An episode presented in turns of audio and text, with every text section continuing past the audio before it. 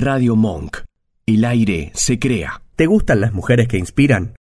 Seguí escuchando Mujeres Protagonistas. Buenas tardes, Silvia, ¿cómo estás? Bienvenida a Mujeres Protagonistas. Muchas gracias, buenas tardes, gracias por la invitación y bueno, te abrazo fuerte por esa eh, pérdida, como vos decís, en el plano material que seguramente te estará acompañando desde otros planos, ¿no? Sí, tal cual. Perdón que me quebré un poquito, pero... No, está bueno humanizar. Ahora justo si, si va a venir eh, nuestra colega de medios, eh, ahora que se habla tanto de humanidades digitales, ¿no? Que tengamos que salir un poco de, lo tecnológico, pero digamos dándole un toque humano, ¿no? Así que bueno, acá estamos con la tecnología y con, la presencia. Con la tecnología, con la presencia y con los sentimientos. Pues sabés que las emociones nos acompañan también muchísimo en la comunicación. Esto de que se nos quiebre la voz es justamente ¿no? una señal de una emoción muy fuerte. Em, y bueno, no quería dejarlo pasar, ¿sabes por qué, Silvia? Porque primero porque hay muchas mujeres que todos los miércoles están escuchándonos y de pronto habrán dicho, uy, ¿qué pasó? No hubo radio, dejaron de hacerla, abandonaron el espacio. Este, pero, pero bueno, era muy difícil también comunicar en las redes, ¿no? La pérdida de, un familiar querido, cuando ya muchas otras personas están transitando por otras situaciones de dolor y angustia. Entonces digo, ¿para qué voy a sumar una más? Digo, cuando esté bien, vuelvo a la radio, lo comento. Seguramente, eh, y bueno, muchas personas amigas, quizás por alguna historia que puse, lo sabía, pero muchos también habrán pensado, ¿cómo se puede cortar, no? De pronto, capaz que eh, la continuidad de un programa de radio, pero ¿sabes qué me dije? Hay cosas en la vida que son únicas y momentos que son... No hay nada que pueda decir, bueno, esto no lo hago porque porque no me lo, o sea, ¿por qué no me lo voy a permitir, no? No, no tengo ganas de hacer radio, no tengo ganas de dedicarme a hacer un, un programa de contar algo cuando yo mi cabeza está en otra cosa y mi energía está en otra cosa. Así que bueno, así eso. Acá estamos. Acá estamos. Gracias por, por también eh, eh, acompañarme en este, en este momento que uno a veces está también un poquito eh, disperso, ¿no? Fuera de foco. Así que Silvia, gracias por, por el acompañamiento esta semana también. Así que bueno, empezamos. Esta traductora pública, que se fue tu punto de partida, ¿no?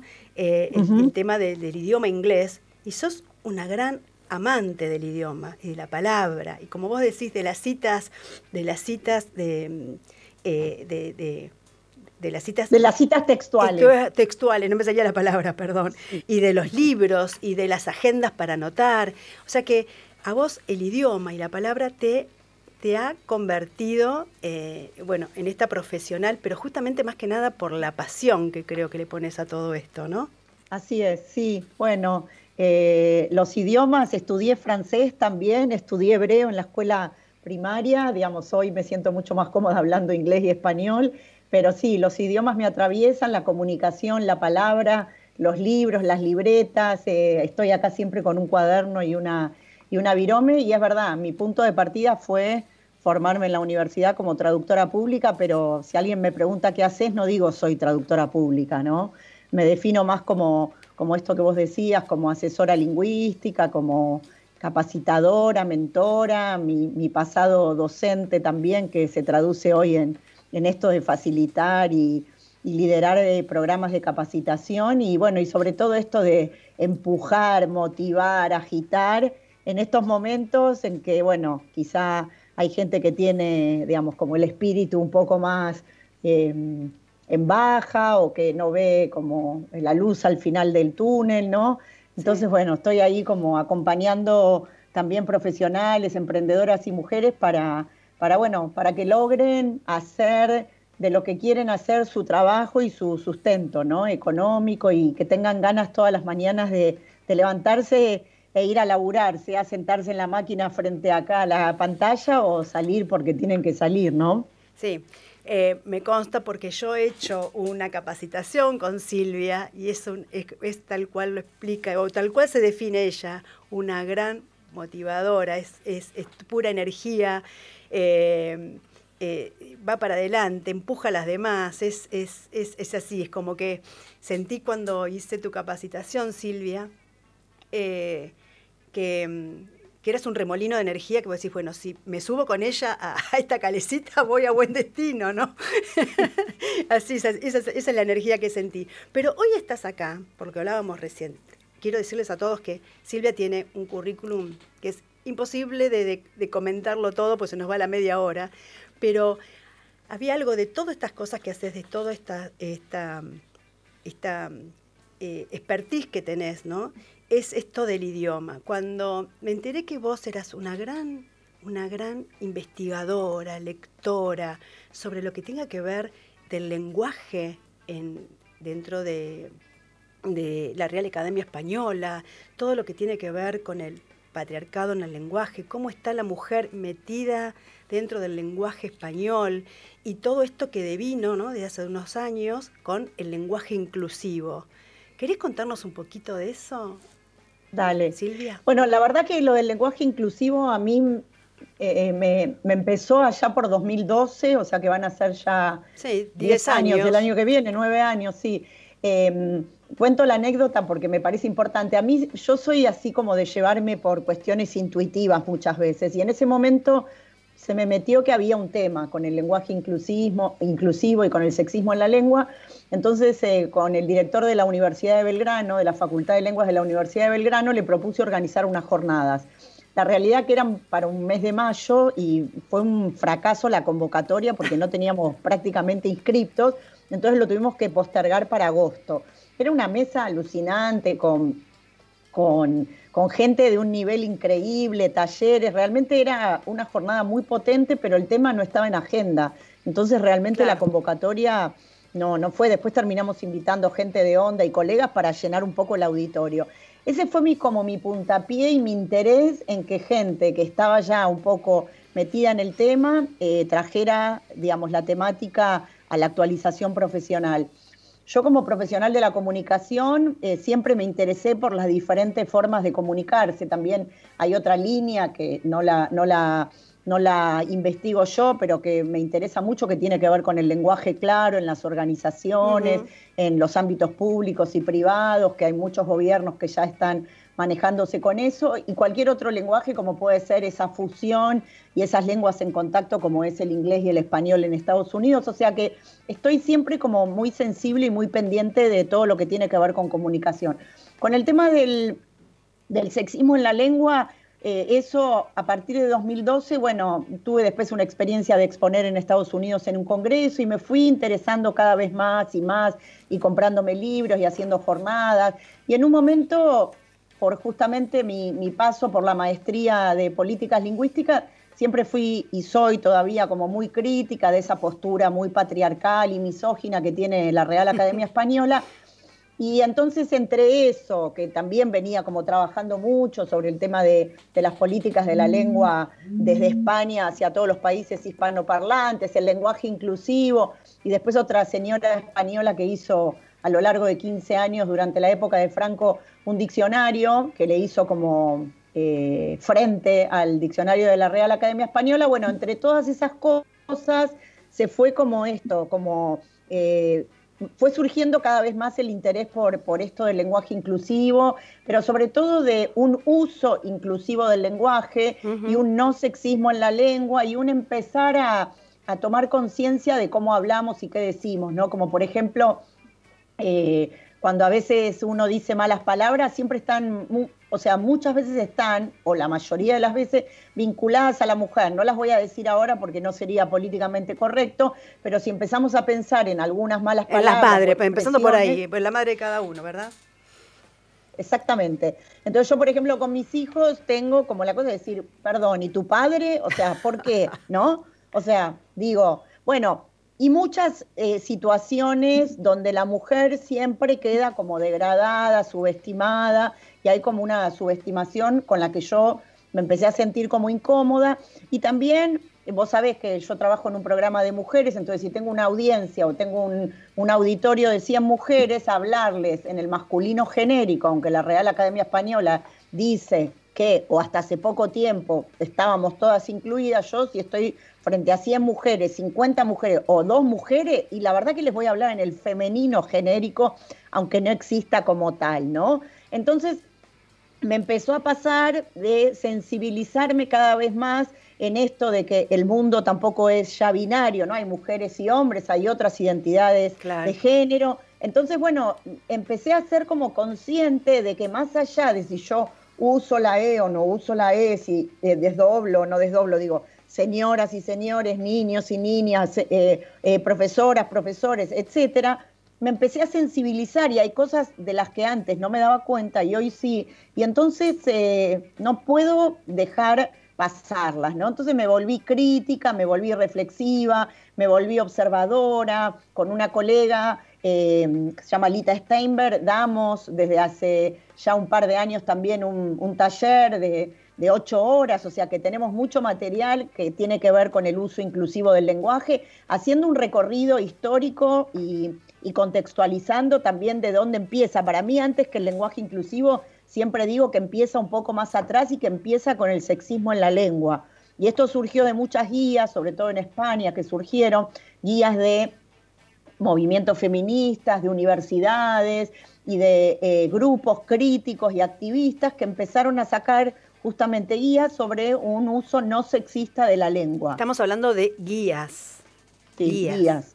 Guías, guías, Porque, digo, esto del uso, mejor dicho, de, del tener que aprender, porque esto se va a tener que aprender ¿no? Y, pronto, porque ya, eh, como vos decís, desde 2012 ya esta inquietud estaba, eh, hoy por hoy también está también con una carga ¿cómo diría? Ideológica también esto de, hablar en lengua inclusiva, eh, no solo porque, bueno, por los colectivos femeninos que, hablan de esta manera, también los políticos y también, bueno, eh, los, los, colectivos LGTBIQ, ¿no? Más, porque es como que nos obligan, no es que nos obligan, digamos, nos llevan a hablar una lengua inclusiva. Nos, sí, nos invitan, nos invitan, pero a veces uno queda a mitad de camino. No sé si, si no, no, creo que a vos te pase, pero creo que a, la mayoría nos quedamos a mitad de camino. Empezamos con esto de hacer un, sea de un texto inclusivo cuando lo escribís o un discurso inclusivo, pero en algún punto como que la memoria te, te, te, te boicotea y uno sigue hablando de la misma manera genéricamente masculina, como se habla en el español, ¿no? Eh, cuando es mayoritariamente, cuando es, digamos, este, ante una audiencia mixta, o, y, uno queda como, no solo a mitad de camino, sino como en falta. Entonces, en falta y como... Yo, sí, yo sin embargo en eso, digamos, lo que te diría es que es verdad, porque no estamos acostumbradas ni acostumbrados a, ser inclusivos todo el tiempo, pero para mí es un gesto, es como un guiño mm. de que te importa. Entonces, si vos empezás de repente diciendo, vamos, eh, mujeres, hombres o chicos, chicas, digamos, y ya tenés algunos gestos inclusivos y ya te paras diferente frente a la audiencia. Sería diferente si vos hablas todo el tiempo en masculino genérico y ni registrás que hay otra forma inclusiva de comunicarse. Ahora, está claro que el lenguaje inclusivo como tal y esa E lo que hace es interpelar a la audiencia y es un efecto retórico. Lo que se está buscando es que el otro reaccione y hay un reclamo que tiene que ver con un reclamo social, cultural, económico por detrás. No es que quiero imponerte la E porque me gusta más la E que la O, ¿no? O sea, tiene que ver con una ideología, por eso el lenguaje es político. Entonces ahí es donde a mí me interesa como mucho eh, y, me intereso por lo que hay detrás de la lengua, los intereses económicos de España, los intereses de las industrias culturales. Podríamos hablar muchísimo también de la industria cultural hegemónica y editorial de España respecto del resto de los países hispanoparlantes, ¿no? Hispanohablantes, pero bueno, sería, digamos, motivo para, charlar en otra oportunidad. Pero el tema del sexismo en la lengua va de la mano también, no sé, yo tengo, no, no soy la más feminista, pero tengo un dejo feminista desde hace mucho tiempo. Entonces, me parece que tiene que ver con cierta coherencia, decir, bueno, antes no era consciente, pero ahora sí, antes quizá no había sensibilidad respecto del tema y ahora sí, entonces, bueno, me voy formando, voy estudiando y voy compartiendo mis recorridos. Además, que en mi profesión puntualmente empieza a haber muchos desafíos profesionales de traducir con perspectiva de género. Entonces, vos podés rechazar un trabajo o podés decir, no, yo me voy a empezar a formar y me voy a empezar a interiorizar por este tema porque me puede aparecer un cliente como a mí me ha parecido, que me pida traducción con perspectiva de género. Claro. Y en el español eso un poco es más complejo, ¿no? Porque bueno, quizás en otros idiomas eh, eh, no está en, como los adjetivos en femenino y masculino, ¿no? ah, bueno, está bien, pero en inglés y en otras lenguas también están apareciendo movimientos. En Estados Unidos, por ejemplo, ahora al grupo de latinos, en vez de decir latinos y latinas, se dice latinex, o sea, usan la X, que es pronunciable para referirse al colectivo digamos, eh, inclusivo, por decirlo de algún modo. En inglés también se usa el they como, como una forma inclusiva en vez de que sea plural, ¿no? Hay como, pero igual yo no estoy como especializada en otras lenguas y donde tampoco digo que estoy especializada en español, sino que voy como compartiendo recorridos y lo que voy mostrando es que permea en todos los ámbitos. En el ámbito audiovisual, cuando tenemos una serie que está subtitulada con lenguaje inclusivo, por ejemplo, que se usa el lenguaje inclusivo, en las publicidades, en comerciales, hasta en el comercial del Banco Nación de la Argentina, usan en gigantografías en la calle o en comerciales de televisión la roba, y en uno de, los comerciales tenemos una persona trans, en libros, en el sector editorial, en la justicia, ¿no? Jueces eh, o, juezas que usan, jueza.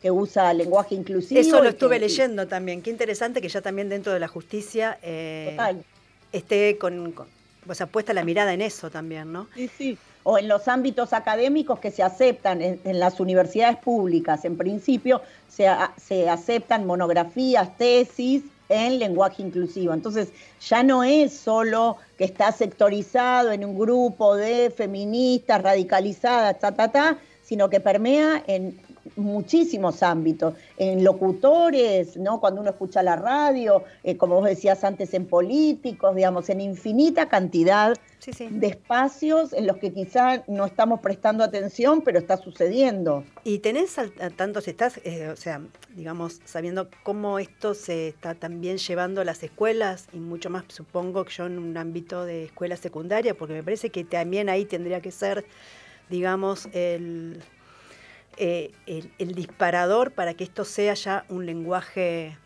digamos, para las futuras eh, generaciones, un lenguaje natural. Sí, no como para nosotros que estamos como forzadas a, forzados, forzadex, eh, a, a empezar a aprenderlo. Sí, bueno, hay todo un tema, porque hay docentes que son más abiertos y más, digamos, como eh, progres y otros que no. Entonces, bueno, también empieza a ver con el tema de, esto también tiene que ver con la ley de, mm, ay, la ley de, esta de educación sexual, ah. eh, educación sexual, bueno, no me acuerdo ahora exactamente cómo es, no, pensé eh, que eso va de la mano, la ley porque al reconocer diferentes identidades, bueno, ahí empieza a ver, hay un famoso libro que escuchó, que escribió Gabriela Mancilla que se llama Yo Nena, eh, Yo Mariposa, ¿no? que es un diario de una mamá, de una personita trans, entonces, bueno, está escrito con arroba y con X el libro, entonces, bueno, eh, digo, hay como muchas, eh, muchos ejemplos, anduvo circulando también en un momento un videíto de una nena que hablaba que hablaba como criticando a la maestra, pero, pero al mismo tiempo defendiendo a la directora, porque la directora sí estaba de acuerdo con, con la E, pero la maestra no. Entonces, bueno, los chicos o las chicas o los chiques, les chiques, según su ámbito familiar, usarán más o menos. Eh, los adolescentes, por supuesto, también. Bueno, dependerá de cuál es la postura de la dirección, cuál es la postura de, del equipo docente, ¿no? Me imagino que ahí empieza a haber singularidades y, digamos, eh, particularidades respecto de, bueno, gente que está de acuerdo y gente que no está de acuerdo, ¿no? Sí, y, con respecto a la, como vos decías recién, la X, la E, la arroba en algún que otro texto un poco más informal, eh, también se están, eh, ¿cómo diría?, eh, discerniendo cuál sería, digamos, la comunicación más correcta lo que pasa es que el tema es así. Eh, todo, eh, al principio era la arroba, o sea, cuando, hablamos de esto, de lo inclusivo, porque para atrás, volviendo para atrás, cuando yo te hablaba de esas guías de España, inclusive de otros países como España, Costa Rica, México, en realidad esas guías ni hablaban ni de la E, ni de la arroba, ni de la X, de lo que hablaban. En principio era de no al sexismo en la lengua y lo que hablaban también era de la cuestión de las imágenes, que se empezó a ver que de repente eh, había, eh, digamos, como una preponderancia de imágenes de hombres o que estaban asociadas las imágenes de los hombres a lugares de poder y de jerarquía y de liderazgo y las imágenes de las mujeres como más eh, limitadas al hogar y a las tareas domésticas, ¿no? Entonces, no solo la palabra, sino comunicación en su amplia expresión de la palabra y la imagen. Respecto de la arroba y de la X, lo que sucede es que no se pueden pronunciar, cosa que la E sí. El tema es que la E lo que, lo que, a lo que obligaría es a cambiar absolutamente todo el sistema, digamos, eh, gramatical y demás, que los, los, que realmente son investigadores, de, de, mucha profundidad de este tema, lo que dicen es que no creen que, que sobreviva, porque tendría que haber un cambio realmente como muy, muy grande y muy importante. Yo personalmente lo que creo es que va a haber, por ejemplo, el vocativo, que yo de repente diga, bueno, chiques, vamos, vengan todos para acá, y entonces, bueno, voy incorporando así alternadamente algunos recursos lingüísticos y algunas posibilidades y estrategias que me vuelven un poco más inclusiva en mi comunicación. Ahora, repito, por ejemplo, el Banco Nación tiene una campaña donde usa la arroba y la arroba ahí vos tenés que decidir cómo la pronunciás. La puedes pronunciar con O, con A, o con E. Claro. Entonces es un poco más como abierta. Eh, yo cuando hice, por ejemplo, mi maestría, que la empecé a cursar en el año 2015, a mí las comunicaciones que me mandaban la coordinadora y varios de los docentes y la asistente era con arroba y a mí me resultaba rarísimo porque yo no podía escribir con arroba. Más cuando es un símbolo que, que, que, que, remite solamente a internet, ¿verdad? O sea, remite a, a, otra cosa. Sí, pero bueno, como tiene como ese juego, como si fuese una A, permitió ¿no? Pues bueno, por eso fue como mutando. Em, digo, el tiempo irá diciendo, lo que sí estamos en un momento, creo yo, eh, lingüístico e histórico como nunca antes, porque bueno, empieza a haber ya desde hace tiempo movimientos que critican a, la Real Academia Española y a toda su postura lingüística, y bueno, y empieza a haber como librepensadores más independentistas, más críticos de, bueno, cuál es la postura de la RAE, cuál es la mía. Hay todo un tema en la lengua que tiene que ver con prescriptivismo y descriptivismo. Quiere decir, me dicen, me relatan cómo es, cómo puede ser la lengua o me dicen cómo tiene que ser, ¿no? O sea, como que me obligan a... Bueno, hay todo una, un tema ahí también, ¿no? Qué complejidad. Ya de por sí los idiomas son complejos, el español es complejo y esto creo que también eh, da una, una complejidad ¿no? Pero lo que digo, esto es el idioma del futuro, como me está, me está escribiendo acá mi hija, ¿no? La comunicación del futuro. Y, digo, no nos podemos quedar eh, solamente con que, eh, bueno, lo uso como puedo. O sea, tenemos que realmente sumergirnos en esto, saber que esto es realmente, bueno, nuestro idioma hoy con toda la con toda la carga que pueda llevar, como decíamos recién, eh, por, un tema de, ideología, por un tema de, comunidades feministas o de LGTB. O sea, creo que tenemos que empezar a decir, este es nuestro lenguaje hoy y tenemos que sumergirnos. Ah, un tip muy, muy, te digo una tontería, ¿no? Muy gracioso que me decía mi hija a veces, que me reta a veces por, por no, no, no tener un lenguaje inclusivo completo ¿no? o bien formado, es usar Em, adjetivos que no tengan género. Si vos le querés decir a alguien que no sabes qué sexo es o qué es lo que se siente, qué es lo que ella, esta persona siente, en vez de decirle qué simpático que sos o qué agradable que sos, em, qué cordial. Eh, o sea, utilizas esa regla, por lo menos empezar con los, con los adjetivos sin género. Y la verdad que, que sí, porque uno hoy va de pronto a un restaurante y, y de pronto lo atiende una persona trans o, y bueno, que uno quizás no pueda percibir qué género se, se, percibe esa persona, y entonces uno tiene que hablar como diría un neutral, pero bueno, es esto, es el, el justamente el, el idioma inclusivo. Y Después me gustaría hablar un cachito más con vos sobre esto que vos decías, las guías que tenía esta mujer sobre como combatiendo ¿no? lo, lo, prescripto por la Real Academia Española. Pero tenemos ahora en línea a, ¿está en línea? ¿Sí? Está vía WhatsApp, está está Laura García. ¿Cómo estás, Laura? Buenas tardes.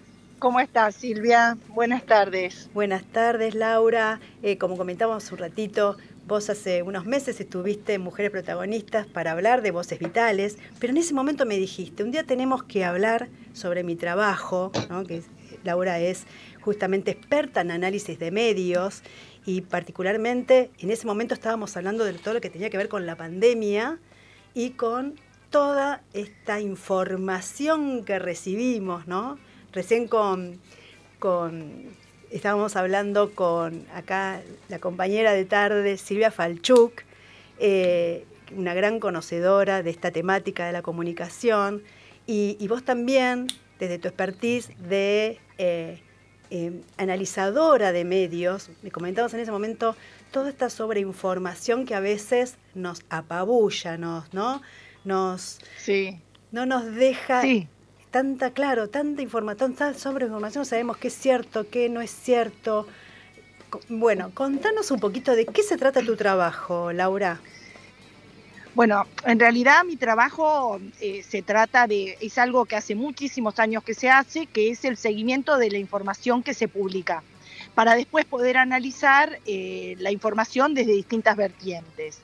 Pero lo que hablábamos en, en, aquel momento, porque digamos, cómo ha cambiado el trabajo que nosotros venimos haciendo. La empresa eh, la fundé hace 25 años, un poquito más de 25 años. Imagínate en todos estos años cómo han, cómo han cambiado todas las circunstancias, porque ha cambiado la forma en que se genera la información, la forma en que se publica la información, el acceso que tenemos a, publicar, a publicarla y a generarla, las herramientas con las que contamos para, que, para para generar distintas características de información y la forma en que consumimos. Y en aquel momento lo que hablábamos era algo que nos preocupa muchísimo, que es cómo consumimos la información y cómo quizás no nos estamos dando cuenta eh, porque cada vez que, hay un, cambio, que, algo se innova, como, como fue la era digital, que se innovó y se sigue innovando en todas estas formas de comunicación, lo que a veces no miramos son las consecuencias o, los cambios que, no percibimos en la forma en que tenemos que consumir eh, o vincularnos con el cambio. Y esto es algo que nos está pasando hoy y que nos preocupa muchísimo y, que va más allá de nuestra tarea, ¿no? Laura, ¿vos la conocías a Silvia Falchuk? ¿Se conocían, chicas? No, no, no personalmente. No personalmente. Porque justamente creo que también, bueno, acá está el hilo, ¿no? Entre las dos eh, mujeres que hoy invité porque creía que tenían bastante en común, ¿no? Esto de alfabetización, tenemos que volver a alfabetizarnos, como decíamos con Silvia, con respecto a esta comunicación inclusiva dentro de, nuestro, de nuestra lengua, y también con, con Laura, sentía que también necesitamos una alfabetización informativa, ¿no? Esta cosa de ida y vuelta. Sí, sí.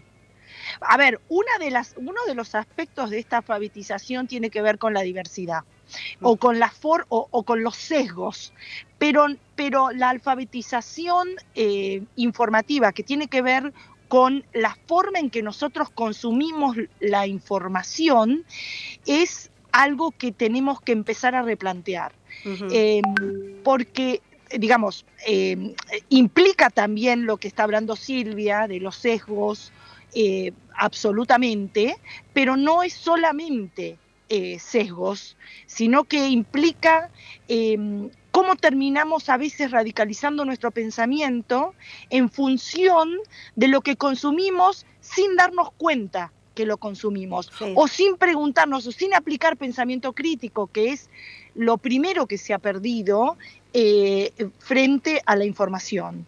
Entonces, quizás son, son muchos elementos que tenemos que empezar a considerar y que lo podemos sintetizar en pensar que cuando que la información es casi como el alimento del, como en, la nutrición el alimento del cuerpo. Eh, la información es el alimento del pensamiento.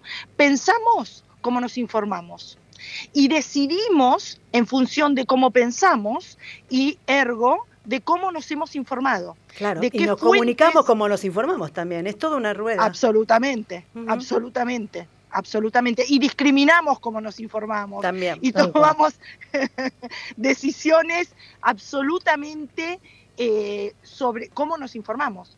Y, muchas veces, y, podemos terminar radicalizando el pensamiento. Hoy, hoy se discute mucho, se habla mucho del pensamiento polarizado, ¿no? De las sociedades polarizadas, de las divisiones, de las grietas, y no nos damos cuenta que mucho de la construcción, más allá de los relatos, mucho de la construcción tiene que ver con la forma en que nosotros consumimos, por la forma en que se segmenta la información de acuerdo a nuestros gustos o a aquello que nos va a hacer sentir a nosotros confortables en un espacio virtual, ¿sí?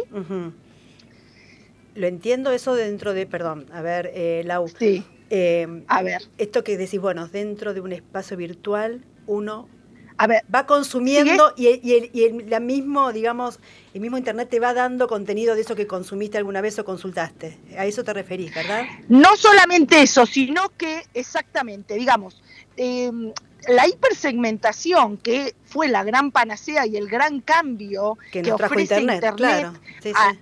Exactamente, en, términos de la información y del consumo de la publicidad también, ¿no es cierto? Entonces, esto lo que hace, digamos, ¿qué, ¿qué es lo primero que cualquier software piensa que tiene que atraer?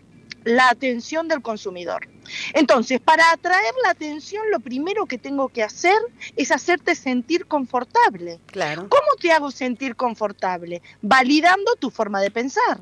Yo no te voy a traer cuestiones disruptivas o, o traer conflicto a tu forma de pensamiento si yo quiero que vos te quedes cómodo en donde estás. Yo quiero que consumas más en el lugar donde estás. Más de lo mismo, de lo que a vos te gusta y de lo que escuchar lo que querés escuchar. O sea, te, te, dicen lo que querés escuchar en realidad. Y eso, ¿Y eso qué nos hace? No, primero que nos da una gran satisfacción, porque validamos que pensamos bien. Es, em, es, se llama el sesgo de confirmación. Eh, yo me siento bárbaro porque digo, bueno, al final, como yo pienso, es lo está correcto. Bien, está correcto, claro. ¿Sí? Bueno, eso nos da serotonina, nos hace sentir muy, muy cómodos, muy a gusto. Y, y, el problema que tiene es que si yo en ningún momento cuestiono como pienso, primero me cierro, no tengo capacidad de apertura, de pensamiento, ni cuestiono, y al no cuestionar no puedo también tener ideas distintas de las que vengo teniendo o tomar decisiones distintas de las que vengo tomando. Y esto es un problema, pero el, pero el, el, el problema también puede terminar derivando en que radicalizo mi pensamiento, porque solo pienso de una forma y no creo que nadie pueda tener un pensamiento distinto. No hay, no hay grises, no hay otras posibilidades que ese pensamiento que yo tengo. Y ahora quería llevar un poquito a esto que hablé al principio, que vos también me comentaste el año pasado, ¿no? Esto que, bueno, llegó para quedarse, que todos, eh, lo que hablábamos recién, de, mucha información, por ejemplo, sobre el tema COVID hoy por hoy, ¿no? Que es lo que nos, este, es transversal y global, ¿verdad? Eh, sí. Eh, ha, ha, dado como un se nos forma un universo, ¿no? Lo que vos decías de, bueno, de que si la vacuna sí, de la vacuna no, y cada uno se va apoyando en el del costado que quiera. Pero digo, en cómo esto dentro de, bueno, tu trabajo que es justamente analizar todo esto, no, no hay a veces un, ¿cómo decirlo? Un freno que advierta a la gente que escuchar tanto sobre lo mismo, como que realmente te crea una una, formación, una idea, te infla la cabeza, por mal decirlo de una manera, como decir, este, paren con esto, o sea, ¿cómo, cómo se puede, sí, como que las fake news, ¿no? O sea, porque eh, sabemos que existen, sabemos que son estas, sabemos todo, pero sin embargo se sigue consumiendo eso. Bueno, eso también tiene que ver con eh, las conspiraciones, las noticias falsas que atrapan nuestra atención porque de alguna forma tocan alguna fibra interna. Pero a ver, ¿cómo? Esto es la desinformación con información, ¿no? O sea, estar desinformado pero consumiendo información. Esto es, eh, es el peor de los mundos, digamos, ¿no? Porque encima nosotros nos sentimos que estamos informadísimos, pero en realidad estamos desinformadísimos, porque estamos informados con mala información, con información que no es correcta. Bueno, el primer punto, nosotros trabajamos mucho y esto ya tiene que ver con lo que hacemos, em, lo que es la construcción de los menúes. O sea, lo primero que nos tenemos que preguntar es, ¿qué estamos consumiendo? ¿Quién, quién crea lo que nosotros consumimos? ¿Cómo se crea? ¿Se crea automáticamente? Eh, ¿Se crea con criterio periodístico, con criterio científico? ¿Hay un cuestionamiento detrás de lo que yo consumo? Yo también cuestiono lo que consumo, solo consumo más de lo mismo o, tengo, hay diversidad en aquello que, consumo. Y algunas sugerencias, digamos, cuando, cuando eh, personalmente eh, sugerimos que, se armen esos menúes, ¿no? O sea, que uno cuestione, a ver, ¿qué es lo que estoy consumiendo? Fíjate que te voy a dar un dato que es es realmente eh, muy importante considerarlo. El año pasado, el, pasó a ser la principal fuente de información, de noticias, pasó a ser las redes sociales. 71% en el mundo, ¿eh? 71% de consumo en redes sociales. En segundo lugar, la televisión. ¿Sí? Es la primera vez porque antes era la televisión y en segundo lugar estaban las redes sociales. Entonces, si estamos consumiendo a través de las redes sociales, puede ser que consumimos en las redes sociales noticias de buenas fuentes de información, pero también el problema que tienen las redes sociales es que ponen en un... No, la fuente, el anonimato de la plano todo. Claro. Y ponen todo en un mismo nivel. ¿Por qué? Porque una opinión parece ser que es lo mismo que algo de investigación o que es lo mismo que eh, un artículo periodístico, digamos, todo pasó a ser, todo está plano. Entonces, y, y, y, y, quién escribe o quién lo dice, o si es alguien que reenvía a alguien eh, algo que dice otro, nosotros a veces miramos quién lo, lo reenvía y no quién lo hizo.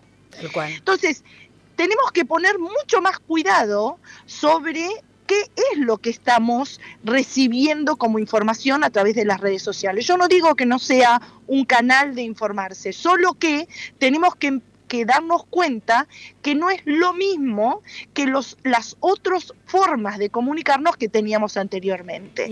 y que no podemos consumir igual. Eso, ¿cómo, ¿cómo discernir? ¿no? Porque si bien obviamente el canal de las redes sociales es Twitter en este momento, creo que uno de los canales donde puntualmente corre toda la información y la información política, también tienen tinte de una agresividad, ¿no? Toda esta comunicación y de una exacerbación con respecto a determinados temas que también son como eh, avasallantes, ¿no? No sé vos qué sí, hay que poder eh, discriminar. No te quiero hay que poder discriminar lo, emocional. Siento que Silvia. racional. Silvia siente, digo, que querés opinar sobre esto, Silvia, también. No, me parece, a ver, sí, lo que, lo que decían acá respecto, digamos, lo, lo, vengo como escuchando, no estoy especializada ni mucho menos como Laura eh, con sus 25 años de trayectoria en el tema de los medios, pero sí, digamos, eso, ese sesgo que si siempre consumimos lo mismo y los algoritmos nos traen justamente para ese confort lo que queremos escuchar, finalmente siempre leemos lo que lo que eso, en lo que estamos cómodos. Lo el que nos endulza el oído. Cuánta apertura tenemos para escuchar a otro o a otros o a otras que piensan diferente y así, como decía Laura, ampliar la mirada y ampliar la perspectiva, ¿no? Pero bueno, ese es un desafío al que no todo el mundo está dispuesto, ni preparado, ni tiene ganas, ¿no? Porque es como romper esos, eh, esas construcciones eh, en las que, bueno, quizás estuvieron 30, 40 o 50 años, ¿no? Sí. Y vos estás, Laura, eh, trabajando todo esto en más de 10 países, 17 países creo que de Latinoamérica. Em, sí, nosotros, nosotros lo que, lo que damos es un servicio, estamos en 10 países de América Latina, somos la empresa más grande de América Latina de monitoreo análisis de medios y eh, lo que damos es un servicio de seguimiento de información, porque vos fíjate lo que ocurre hoy. Eh, el volumen es tan excesivo que no existe capacidad humana de procesar toda la información que deberías consumir por día para tener eh, estoy hablando de una persona, de, una empresa, ¿no? Para tener conocimiento abarcativo respecto de lo que necesitas para poder tomar decisiones eh, en lo que vos haces. Sí. Entonces, necesitas tecnología, no, no, no, la capacidad humana ya no, no tiene esa, eh, em, carece en este sentido de posibilidades. Entonces, necesitas tecnología para poder procesarlo, para poder eh, seleccionarlo, para poder catalogarlo, para poder discriminarlo y para poder hacerle llegar en tiempo y forma, porque vos necesitas consumir la información a la mañana, saber qué se está diciendo temprano para poder después evaluar no solo la reputación de tu compañía eh, o de la actividad que vos estés realizando, sino aquello que puede influir eh, para que vos tomes decisiones respecto de lo que vos estás haciendo. Entonces, esto es lo que nosotros hacemos a nivel regional y lo que nosotros eh, eh, y organizamos menúes en ese sentido este, para poder para poder determinar cuáles son todas las fuentes de información que cada compañía tiene que consumir, digamos, ¿no? Este, que obviamente pasa por todos los procesos que te digo tecnológicos para que pueda llegarle la información eh, adecuadamente. Y esto te quería preguntar, o sea, te saqué el tema de que estabas eh, haciendo este trabajo en varios países en Latinoamérica, si bien las redes, y bueno, hoy se leen las redes y noticias de todo el mundo, como decíamos recién, por redes sociales, con, el tema de la televisión, la comunicación que hay en la televisión también en otros países de Latinoamérica. Eh, siento yo también que de acá, desde la Argentina, se levanta todas las redes sociales, o sea, como que no hay tampoco un periodismo, digamos, puro donde busque, busque realmente temas, eh, temas así eh, puntuales y los transmita de buena manera, ¿no? Como que todos se, vician uno del otro. Eh, ¿Esto también pasa en Latinoamérica, digo, en otros países? Ah, sí, eh, bueno, no solamente en Latinoamérica, digamos. El, cambio que hubo en, pasa en muchísimos países. Este, y ese es un gran desafío que tienen los medios hoy, que tiene que ver con que cuando cuando el, cambio que hubo al principio, al haber, al existir la segmentación, las plataformas se quedan con la publicidad.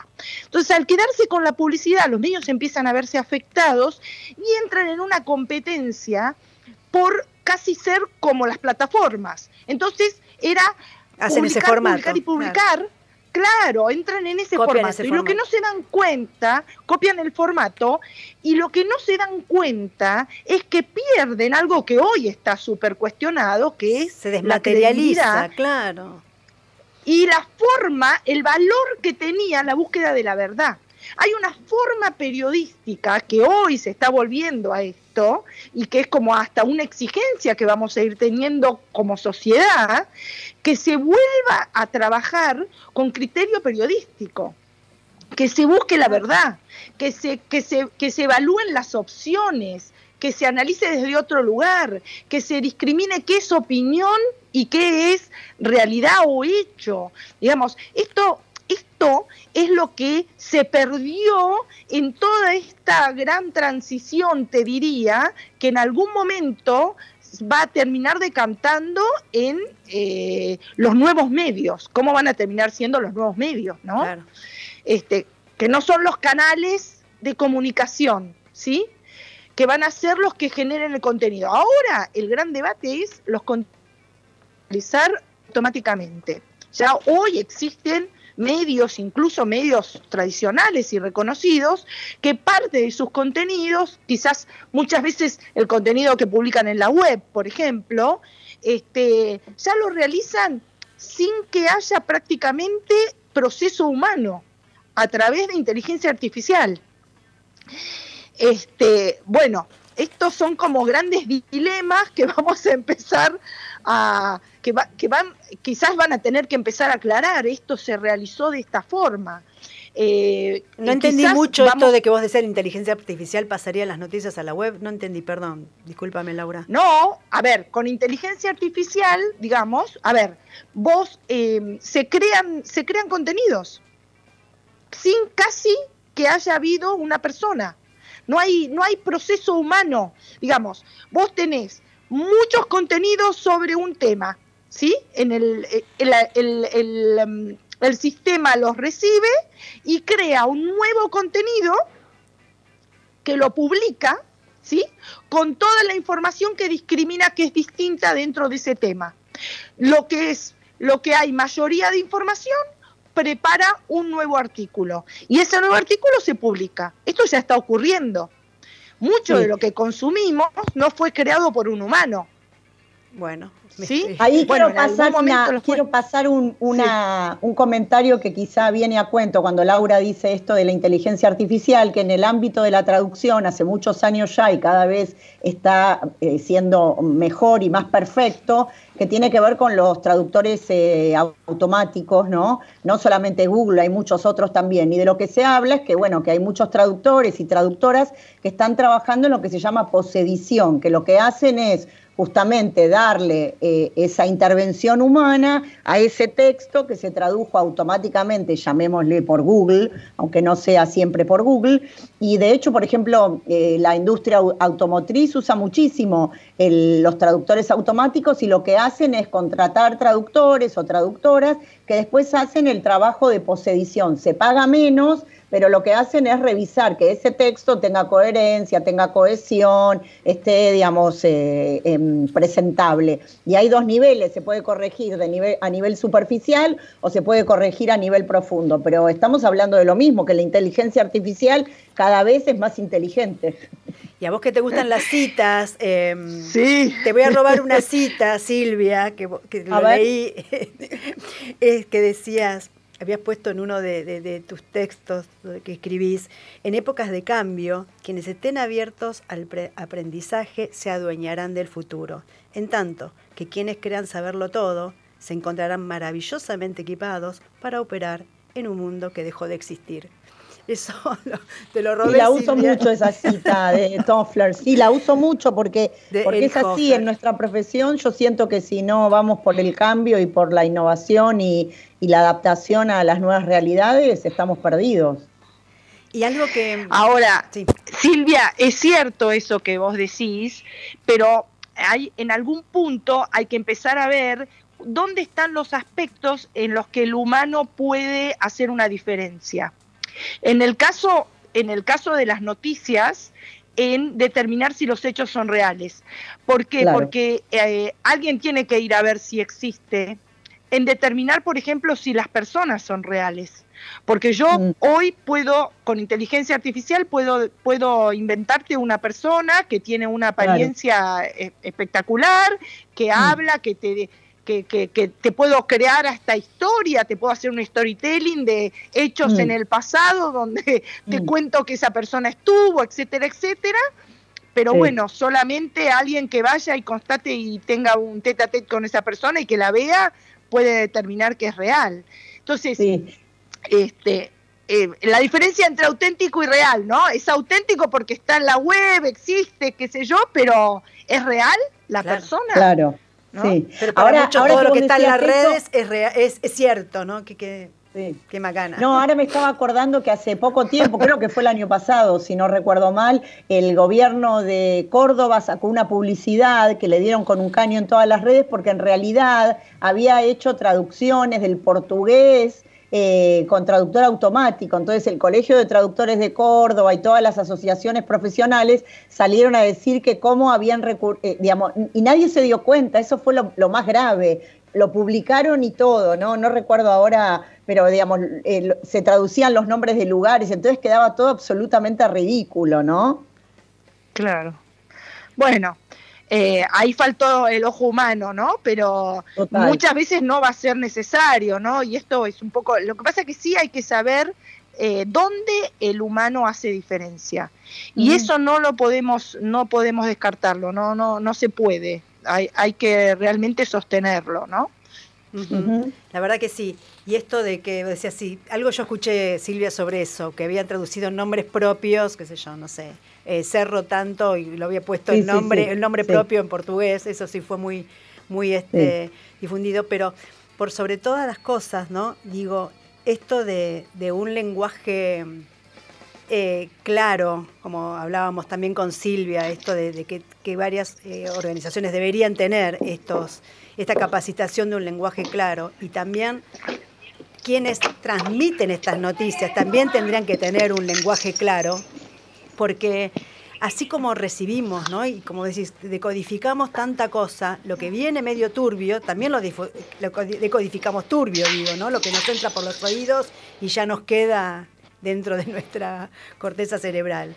Así que, bueno, esta, esta tarde para mí fue muy linda, chicas, muy entretenida, con un tema muy, muy interesante. No sé a ustedes qué les parece, pero lamentablemente nos estamos ya quedando en el final del programa, es cortito, es una hora. ¿Viste, Silvia, que se pasa muy rápido? Volando, sí, sí, volando. sí, sí. Y, y, y bueno, no sé si alguna quiere decir algo más, algo chiquitito más. No, bueno, hay mucho para decir. Eh, no, te agradezco que, se ocupen de estos temas, porque son temas que nos atañen a todos y que no, no nos estamos dando cuenta cómo nos están afectando la forma en que nos comunicamos, como decías vos antes, que la forma en que nos comunicamos también es la forma en que percibimos. Entonces, eh, están afectando realmente este, hasta, hasta las formas de convivencia dentro de la, dentro de la sociedad, ¿no? Claro, así es. de convivencia y de tolerancia, mira lo que te diría también, ¿no? Sí, absolutamente. Eh, digamos, lo, que se viene, e, esto afecta la tolerancia, la libertad de expresión, eh, lo que te decía, la radicalización del pensamiento, esto afecta eh, la forma en que nos vinculamos, afecta mucho más de lo que nosotros creemos. Pensamos que es tan simple como consumir la información y no nos damos cuenta todo lo que viene eh, eh, eh, lo que viene como consecuencia de una de un mal consumo o de una de una mala de una mala metodología o, mala aplicación del consumo. Es un latigazo un latigazo fuerte que viene atrás. bueno, Silvia, ¿alguna frase, alguna cita de estas que vos tenés soy coleccionista Soy coleccionista. aparte la vemos que continuamente está escribiendo. Silvia escribe, Silvia anota.